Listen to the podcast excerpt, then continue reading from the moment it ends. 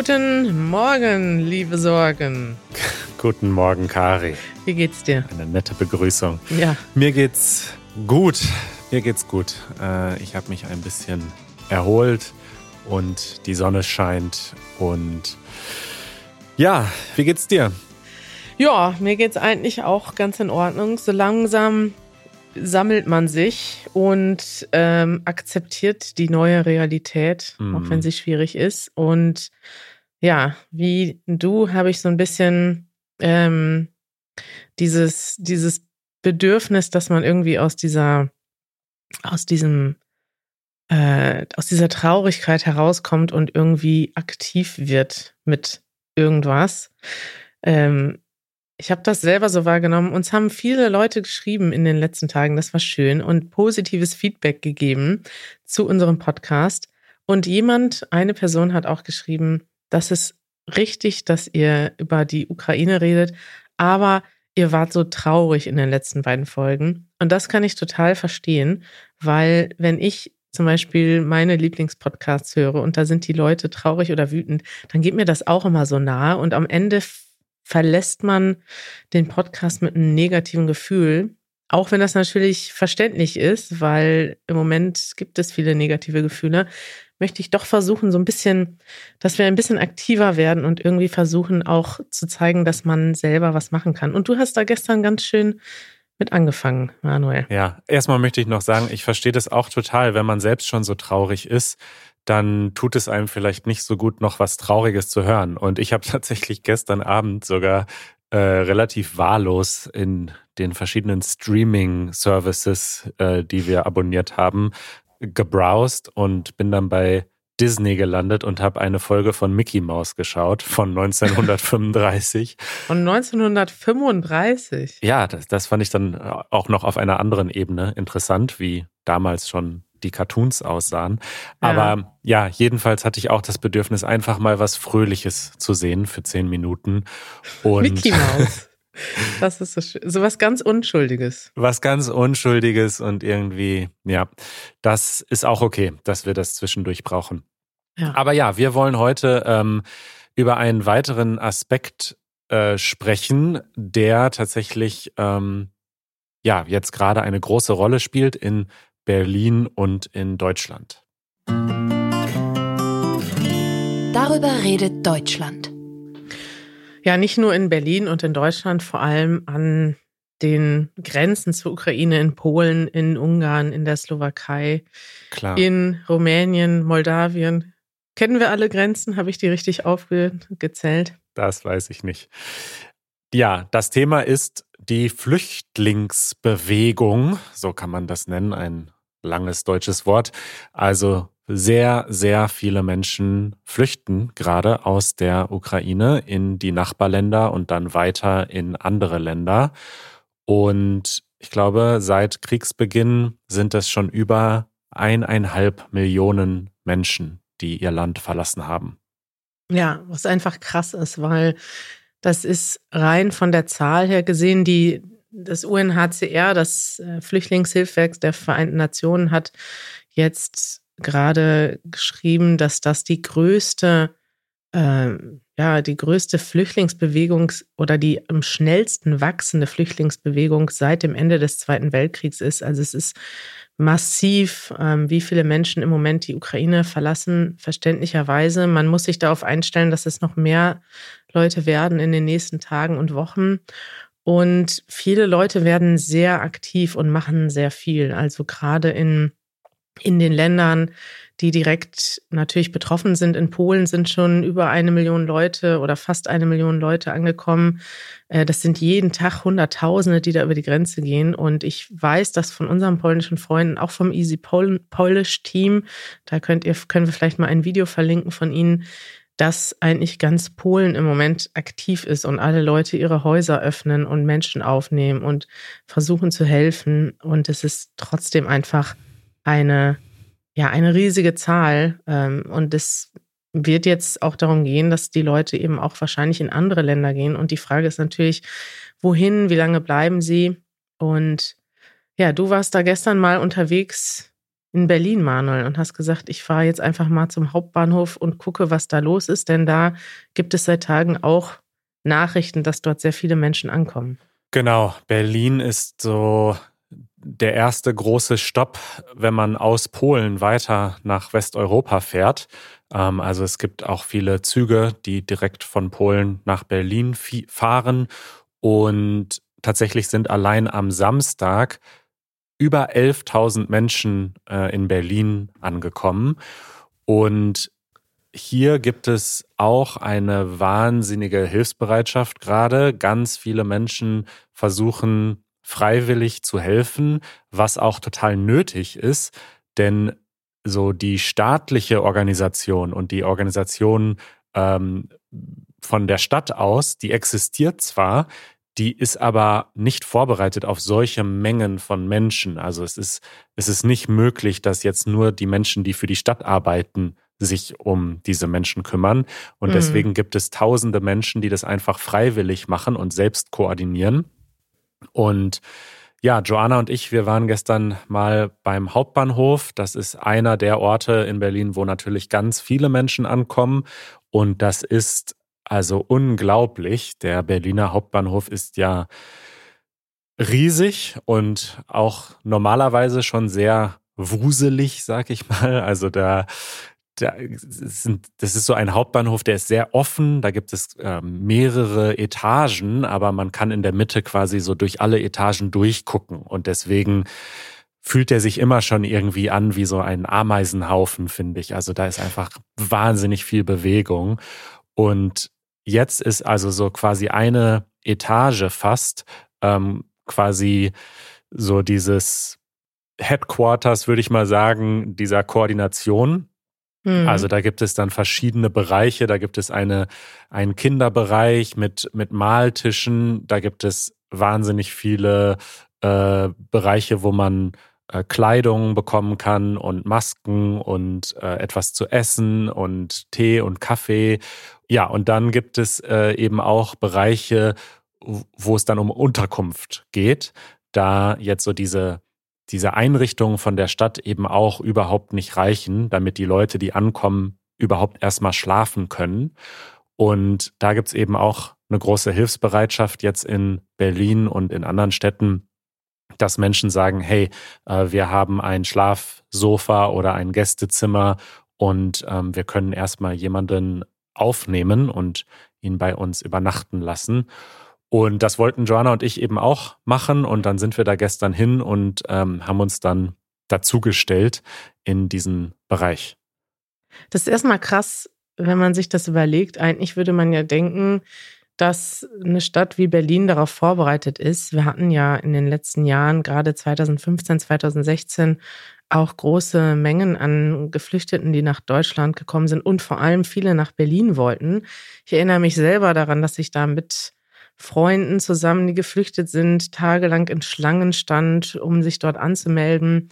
Und das war zwar langsam, aber man denkt jetzt so, okay, fünf Jahre später ist man doch, also es sind ja damals viele Sachen geschaffen worden, viele Häuser, viele Einrichtungen, dass man da irgendwie darauf vorbereitet ist. Aber also deine Erfahrung ist, dass man nicht darauf vorbereitet ist, dass es einfach zu viel ist. Ja, ich glaube, es braucht ein bisschen Zeit. Es wird jetzt deutlich mehr von offizieller Seite koordiniert. Es werden jetzt auch Menschen in andere Bundesländer einfach verteilt. Das heißt, die kommen dann mit dem Zug in Berlin an und werden dann aber mit einem Bus in ein anderes Bundesland gebracht, weil Berlin einfach an der Grenze gerade ist. Also es gibt nicht die Kapazitäten, sich um alle Menschen zu kümmern in so kurzer Zeit. Ähm, mhm. Aber genau, also ja, diese diese Freiwilligen, die da wirklich äh, rund um die Uhr arbeiten, die haben da sehr schnell versucht zu koordinieren. Und was habt ihr dann gemacht? Ja, wir sind dann äh, dahin und haben dann gefragt, ähm, ob wir, also ich war auch in mehreren solcher Gruppen und da stand dann schon, also wir brauchen gerade keine Freiwilligen, es sind genug Leute hier, aber es werden Schlafplätze gesucht nach wie vor. Und dann gab es da eben so einen Bereich, wo dann Schilder auch standen, Private Housing. Und das lief dann so ab, dass da eben relativ viele Menschen standen, die quasi anbieten wollten, Leute anzunehmen, aufzunehmen. Ähm, ich würde mal sagen, 30, 40 Menschen locker. Und dann ist quasi immer alle paar Minuten einer von den Freiwilligen äh, dahingegangen mit einem Megafon und hat gesagt, äh, ja, hier eine Familie, äh, zwei Frauen, äh, drei Kinder ähm, suchen jetzt einen Schlafplatz für die nächsten paar Wochen. Und dann haben halt alle Menschen, die gesagt haben, ja, für diese Menschen haben wir Platz, haben dann ein Schild hochgehalten und der Freiwillige hat dann jemanden ausgewählt und hat die dann sozusagen gematcht. Also mhm. man sieht ein ziemlich so äh, spontanes System. Also da war jetzt nicht groß ein Auswahlprozess oder so, sondern einfach, okay, Schlafplatz, jemand, der schlafen muss, Match und dann geht's los. Aber es ist auch toll, dass das funktioniert. Also ich muss mal sagen, jetzt vor allem fällt mir auch gerade wieder ein, das war ja auch 2015 eine große also da haben sich ja auch wahnsinnig viele Kommunen, ja. wahnsinnig viele Leute persönlich engagiert und ohne die wäre das wahrscheinlich, ne, also damals hat Angela Merkel gesagt, wir schaffen das, aber ohne die vielen Freiwilligen, die das alle in ihrer Freizeit machen und Leute auch zu Hause aufnehmen, die auch privat irgendwas organisieren, wäre das schon damals nicht machbar gewesen. Ja. Was ist dann bei euch passiert weiter? Ja, bei uns ging es äh, relativ schnell. Also es wurden dann viele Gruppen erstmal so vermittelt. Also wir haben jetzt nicht so viel Platz in unserer Wohnung, dass wir mehrere Menschen äh, länger aufnehmen können. Aber es gab dann einen jungen Mann aus Turkmenistan, der aber in der Ukraine studiert hat. Und der ist äh, tatsächlich 60 Stunden mit dem Auto bis nach Berlin gefahren. Krass. Und äh, ja, der brauchte jetzt erstmal für ein paar Tage eine Unterkunft und möchte jetzt hier sein Auto verkaufen und dann ähm, hoffentlich in die Heimat fliegen nach Turkmenistan. Und genau, da haben wir uns gemeldet, auch als einzige, glaube ich. Und ähm, ja, dann wurden wir gematcht. Die Kommunikation ist äh, ein Abenteuer. Also wir haben dann erstmal, als wir zu Hause angekommen sind, äh, einen Freund angerufen, der Türkisch und Deutsch spricht und äh, der hat dann so ein bisschen übersetzt, dass wir erstmal die ganze Geschichte verstehen konnten. Mhm. Und ansonsten kommunizieren wir jetzt mit Google Translate und manchmal sind die Übersetzungen aber so schief, dass ich, ja, es ist einfach ein, ein, ein Abenteuer und hat in mir eine neue Lust geweckt, mehr Sprachen zu lernen. Denn da am Hauptbahnhof, da gab es einfach auch so Freiwillige, die einfach so krasse Polygloten waren und einfach gefühlt in jeder Sprache irgendwie übersetzen konnten. Das fand ich schon sehr ähm, beeindruckend. Ey, und man spricht in Turkmenistan Türkisch oder sprach er jetzt zufällig Türkisch? Weil genau, ich glaube, er spricht ähm, Türkisch und Turkmenisch und Ukrainisch. Ähm, ja. Aber du kannst nichts davon. Also er kommuniziert die ganze Zeit in Türkisch mit uns, genau. Ja, ja, und äh, ja, also auf jeden Fall, da war dann auch noch ein Reporter von Le Monde aus Frankreich, der dann irgendwie uns noch Fragen gestellt hat. Also es war alles total so wuselig einfach. Und wir sind dann aber einfach mit ihm äh, raus und zu uns nach Hause. Und ja, dann hat er geduscht und äh, ist dann todmüde ins Bett gefallen. Und dann haben wir später noch was gegessen. Und ja, jetzt ist er ein paar Tage hier und kümmert sich um sein Auto. Und dann schauen wir mal, wie es weitergeht. Aber ja, es ist auf jeden Fall ein Abenteuer. Ja, krass. Also ich finde das total toll, dass ihr das gemacht habt. Und ähm, ich denke, dass ja, dass es viele Leute gibt oder ja, viele Leute gibt, die gerade was machen wollen, vielleicht helfen wollen. Wir sind auch dabei und wir wollen vielleicht auch in den nächsten Tagen eine kleine Aktion starten, ähm, um Menschen zu helfen, die aus unserer Community kommen und im Moment auch entweder auf der Flucht sind oder Menschen kennen, die gerade nach Deutschland kommen. Ich habe da in den letzten Tagen schon ähm, das eine oder andere Mal auf Instagram mit Menschen gechattet, weil ich ja sowieso gerade in Kontakt bin mit vielen äh, Ukrainern, die uns geschrieben haben. Und ich wollte das nur einfach mal ausprobieren, was es so für Fragen und Bedarfe gibt und habe da jetzt tatsächlich in den letzten Tagen schon ein paar Fragen beantwortet und möchte das einfach gerne mal anbieten mit unserem Team, dass ihr euch bei uns meldet. Also wenn ihr aus der Ukraine kommt und gerade ja vielleicht auf dem Weg seid nach Deutschland, vielleicht weil ihr auch Deutsch spricht und das eure erste Adresse ist, dann schreibt uns gerne. Oder wenn ihr aus der Ukraine kommt und in Deutschland schon seid, weil ihr hier studiert oder arbeitet und Verwandte habt, die nach Deutschland kommen und ihr vielleicht Fragen habt, ähm, dann wollen wir auch gerne helfen. Ich habe da einfach mal eine erste E-Mail-Adresse eingerichtet, Manuel, die heißt ukraine at easygerman.org. Da könnt ihr uns gerne schreiben. Ihr könnt uns auch auf Instagram schreiben. Auf diesen beiden Kanälen sind wir aktiv. Und wir wollen einfach mal versuchen, dabei zu helfen, eine erste Adresse zu sein, um Fragen zu beantworten. Und gleichzeitig würden wir auch gerne alle diejenigen einladen, die vielleicht sich ja, die vielleicht helfen möchten und nicht wissen, wie. Es gibt ja verschiedene Möglichkeiten, sich zu engagieren. Man kann zum Beispiel so etwas machen, wie du gemacht hast, Manuel. Und da gibt es ja auch noch andere Möglichkeiten, äh, Unterkünfte anzubieten, wenn man jetzt nicht persönlich zum Bahnhof gehen kann oder will. Was könnte man dann machen? Ja, das ist sogar, denke ich, besser. Also diese Bahnhofslösung ist natürlich eher so eine Notlösung. Und es etablieren sich jetzt aber gerade so Systeme, um das etwas besser äh, zu organisieren. Und eine Organisation oder eine Website ist Unterkunft-ukraine.de. Also die versuchen im Grunde genau das zu organisieren, dass man sich eintragen kann, wenn man eine Unterkunft braucht und man sich eintragen kann, wenn man eine Unterkunft anbieten kann. Und zwar unabhängig davon, ob das für ein paar Tage ist oder für ein paar Wochen oder langfristig. Und die versuchen das dann eben zu matchen. Das ist, denke ich, eine sehr gute Idee und ähm, ja, im Grunde auch besser, als sich am Bahnhof hinzustellen, ähm, wenn das langfristig so funktionieren kann. Ne? Ja, ich hoffe, dass es funktioniert. Es sind aber viele Organisationen dahinter, die auch in Deutschland aktiv sind. Unter anderem ist das organisiert von Better Place, auch die GLS Bank ist dabei, unsere, äh, das ist auch unsere Bank. Das ist eine ja sozial engagierte Bank.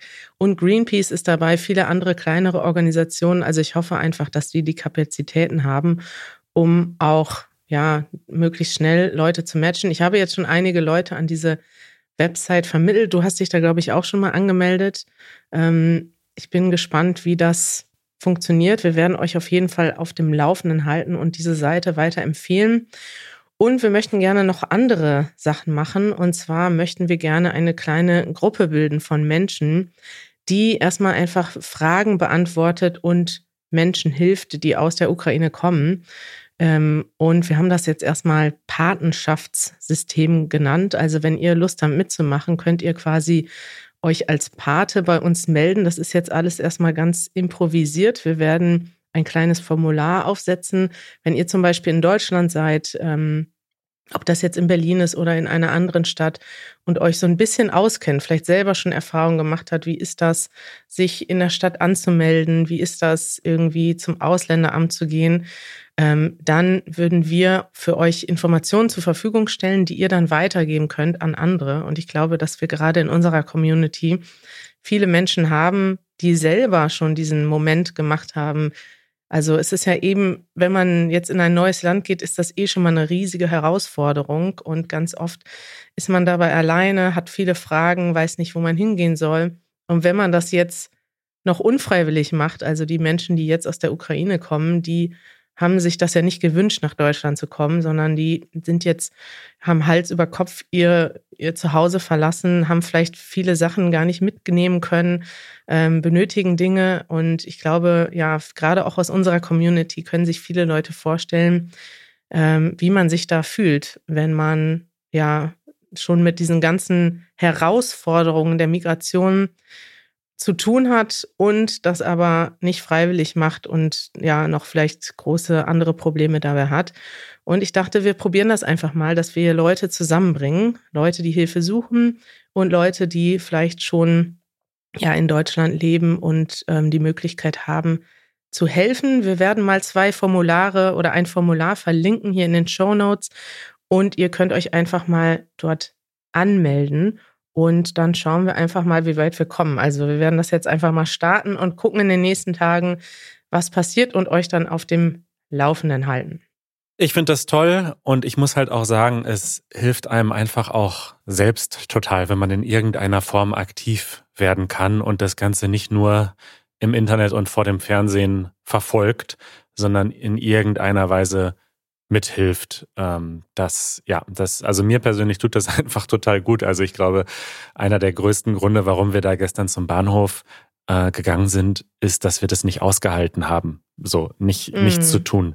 Und ähm, deswegen finde ich das toll ähm, und würde mich freuen, wenn wir hier mit unserer Easy German Community ein bisschen äh, mithelfen können. Ja. Das finde ich auch gut. Eine letzte Sache, die ihr noch machen könnt, wenn ihr jetzt sagt, hey, ich bin weder in Deutschland, noch kenne ich mich irgendwie in Deutschland aus, noch ähm, ja, kann ich jetzt konkret persönlich helfen, aber ich möchte irgendwas tun, dann könnt ihr auch Geld spenden und das werden wir auch mal auf äh, ja in den Show Notes verlinken, wie ihr das machen könnt. Es gibt natürlich große Hilfsfonds, wo ihr spenden könnt, die zentral verwaltet werden. Wir möchten aber auch eine kleine Spendensammlung aufbauen, damit wir in der Lage sind, Menschen, die jetzt hier hinkommen, über unsere Community relativ schnell äh, mit dem Nötigsten zu helfen. Da könnten wir zum Beispiel solche Sachen übernehmen wie Tickets zu kaufen für die Weiterreise, vielleicht Unterkünfte zu finanzieren, wenn man keine private Unterkunft auf die Schnelle finden kann. Oder auch ähm, ja, Dinge des alltäglichen Bedarfs, Lebensmittel, ähm, Hygienemittel zu kaufen, die jetzt direkt notwendig sind. Und ich würde aber sagen, auch weil das auch relativ spontan aufgesetzt ist, ich werde das heute noch mit unserer, wir haben ja selber eine ähm, Non-Profit-Organisation gegründet vor vielen Jahren, mit denen werde ich das heute mal absprechen, dass wir das über diese Organisation organisieren können. Und wir werden uns aber auch überlegen, was wir mit dem Geld machen, wenn wir das jetzt selber nicht ausgeben können. Dann würden wir das nämlich weiterleiten an die Aktion Deutschland hilft. Das ist ein Zusammenschluss von vielen Organisationen in Deutschland, die sich ähm, ja um Not- und Katastrophenhilfe kümmern, die das weiterleiten an Menschen, die gerade in der Ukraine in Not sind oder auf der Flucht sind. Werbung. Wir sind heute gesponsert von iTalki. Und Kari, ich habe dir gerade schon erzählt, ich habe eine neue Lust am Sprachenlernen bekommen und möchte mich am liebsten sofort für eine Probestunde Türkisch eintragen bei iTalki. Ja, das ist krass, wie sehr man den Bedarf spürt und die Lust spürt, eine Sprache zu lernen, wenn man wirklich mit einer Person sitzt, die man nicht versteht Richtig. und wo man, wo jedes einzelne Wort, was man verstehen kann, zählt. Und ich denke mir, es kann doch nicht sein, dass ich nicht einfach ähm, fragen kann, hast du Hunger, ohne Google Translate zu benutzen. Das, das geht nicht. Ja, ähm, ja also äh, italki, äh, wenn ihr euch da anmelden wollt, könnt ihr auf go.italki.com slash Easy German Podcast gehen. Diese, diesen Link findet ihr auch in den Show Notes. Und dann bekommt ihr 10 Dollar Credit nach eurer ersten Stunde gut geschrieben für die zweite Stunde. Und ja, wie funktioniert das Ganze, Kari, bei italki, wenn ich da jetzt Türkisch lernen möchte? Das Gute ist, dass man relativ flexibel ist. Also man kann einfach mal suchen nach Lehrerinnen und Lehrern, die Türkisch anbieten. Und dann findet man verschiedene Angebote. Man kann dann zum Beispiel richtig Unterricht buchen bei jemandem, der Türkisch anbietet. Es gibt auch Konversationsklassen, wenn man vielleicht schon was kann, also in Türkisch oder in Deutsch. Ihr lernt wahrscheinlich Deutsch und einfach nur ein bisschen üben möchte, dann kann man auch einfach eine Konversations, einen Konversationsunterricht buchen. Das ist meistens etwas günstiger. Und man kann auch die Lehrerinnen und Lehrer vorher sehen. Die haben dann ganz oft auch ähm, Vorstellungsvideos, wo man sie schon kennenlernen kann. Und dann kann man das einfach mal ausprobieren und sich für eine Probestunde anmelden.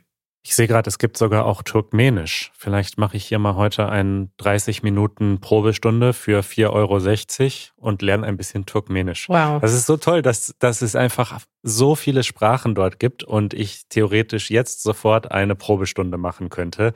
Also probiert das einfach mal aus. Wie gesagt, der Link ist in den Show Notes und wir können euch das nur empfehlen, wenn ihr Lust habt, regelmäßig Deutsch zu lernen oder so wie ich jetzt eine neue Sprache anfangen möchtet. Eure Fragen. So, Kari, wollen wir zum Abschluss noch äh, eine Frage beantworten? So, Manuel, das machen wir. Wir schreiten zur Tat. Hier ist eine Frage von Letizia aus Italien. Sie hat uns schon vor ein paar Monaten äh, diese wunderschöne Audionachricht geschickt. Hallo Kari, Manuel und Janusz, wie geht's? Ich bin Letizia, ich komme aus Italien und ich würde hier fragen, ob äh, hier denkt, äh, dass die Sprachen, äh, die man spricht, äh, verhindert mh, der, die Perspektive der Realität.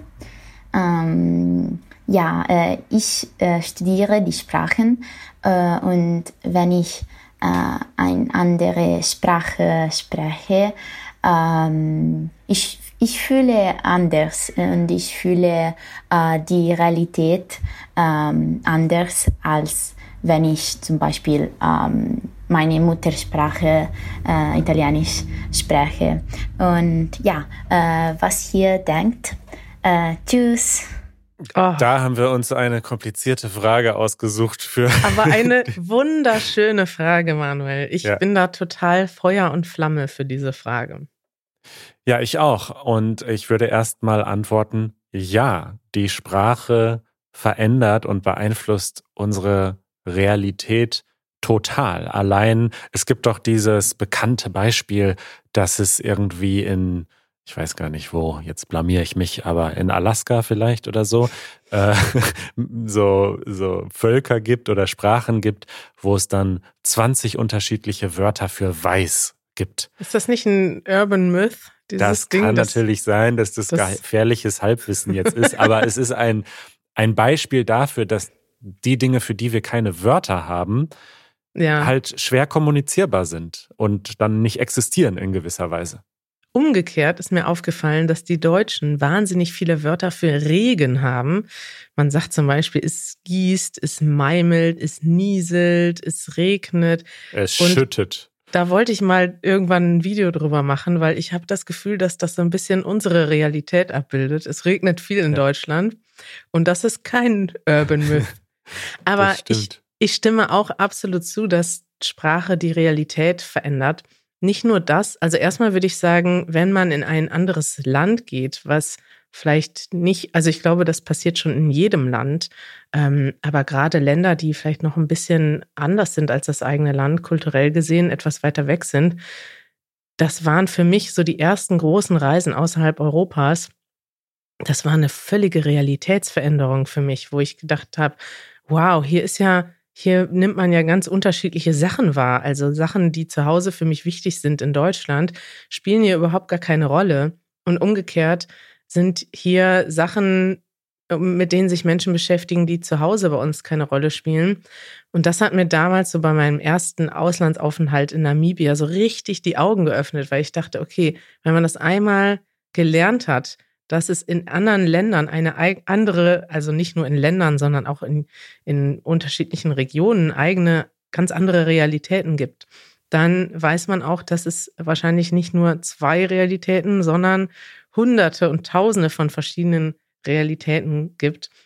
Und ich würde sogar so weit gehen und sagen, dass eine andere Sprache ein bisschen auch die Persönlichkeit verändern kann. Ich merke das irgendwie in jeder Sprache, ich spreche nicht so viele Sprachen, aber die Sprachen, die ich spreche, die haben ja auch alle so ein bisschen, also da ist ja ein bisschen, da gehört ja ein bisschen mehr dazu, als einfach nur Wörter zu verstehen und zu dekodieren zu können. Es ist zum Beispiel auch immer eine eigene Sprachmelodie dabei. Und irgendwie hat man doch irgendwie ein unterschiedliches Gefühl, oder? Wenn du jetzt auf Spanisch sprichst, bist du dann ein anderer Manuel, als wenn du Deutsch sprichst? Total. Ich habe auch eine andere Stimmlage und eine andere, also drücke mich ganz anders aus. Und also das ist wirklich so. Man, man taucht irgendwie in so eine andere äh, Realität und in einen anderen Charakter ein. Und irgendwie finde ich das auch total schön. Also ich finde das überhaupt nicht negativ, ja. sondern es gibt einem ja so ein bisschen eigentlich eine, eine Superkraft, dass man plötzlich eine, einen weiteren Charakter hat. Absolut. Und das wollte ich noch sagen, wenn man sich schon vorstellt, ich bin in einem anderen Land und sehe dort eine ganz andere Realität, wie viel stärker ist dieses Gefühl, wenn man auch die Sprache spricht. Also ich kann ja, wenn ich jetzt die Sprache nicht spreche, ganz viel nur auf der Oberfläche wahrnehmen. Ich kann vielleicht irgendwie nur mit den Leuten kommunizieren, die auch meine Sprache oder die auch Englisch sprechen. Aber wenn ich dann mal mit Menschen spreche, es gibt ja ganz viele Menschen, die sprechen gar keine andere Sprache. Und deren Realität kann ich ja nur wahrnehmen, wenn ich mit ihnen in ihrer Sprache kommuniziere. Und da gibt es so viele Level, die so interessant sind. Also ich muss sagen, dass das für mich auch immer die eindrücklichsten Momente waren, wo ich mit Menschen kommuniziert habe, wo ich wirklich versuchen musste, die zu verstehen, weil wir keine andere gemeinsame Sprache hatten. Und ja, ja, das ist das, was mich am meisten eigentlich begeistert am Sprachenlernen, ist, dass man, dass es einem erlaubt, eine andere Realität wahrzunehmen. Ja, und ich, was ich gerade merke, die Technologie, die jetzt ja schon da ist und auch kommt, die ist einerseits toll, ja, also dass wir jetzt in eine App sprechen können und die App das dann übersetzt und auf der anderen Sprache wieder ausspuckt. Das wird sicherlich irgendwann so wie in Anhalter per Anhalter durch die Galaxis wirklich so funktionieren, dass man halt einen Fisch oder einen Knopf im Ohr hat und ähm, man dann einfach direkt die andere Sprache hört. Aber es ist nicht das Gleiche. Ja. Ich merke das. Also selbst wenn das perfekt funktionieren würde, allein, ich merke, ich habe das gemerkt an unserem Augenkontakt. Wenn wir miteinander sprechen, also unser Gast und wir, wir schauen auf das Handy. Ja. Wir schauen uns nicht in die Augen. Und das ist so strange irgendwie. Und es, ja, deswegen Sprachen lernen bin ich sehr optimistisch, wird auch in Zukunft einen Wert haben, selbst wenn das die Technologie irgendwann perfekt übernehmen könnte. Ja, Absolut, da stimme ich zu. Tolle Frage von Letizia. Und das war doch irgendwie ein schöner, positiver Abschluss heute. Fand ich auch. Lernt weiter Sprachen. Wir können euch nur ermutigen. Genau. Und wenn euch Deutsch schon zu langweilig ist, dann probiert einfach mal eine andere Sprache aus. Wir haben da einige, viele noch bei Easy Languages in der Pipeline. Genau. Äh, ein kleiner Hinweis, Kari, ähm, am Samstag äh, kommt eine Episode mit einem Gast aus Mexiko. Da geht es um das deutsche Gesundheitssystem aus der Sicht eines Arztes aus Mexiko, nämlich Daniel.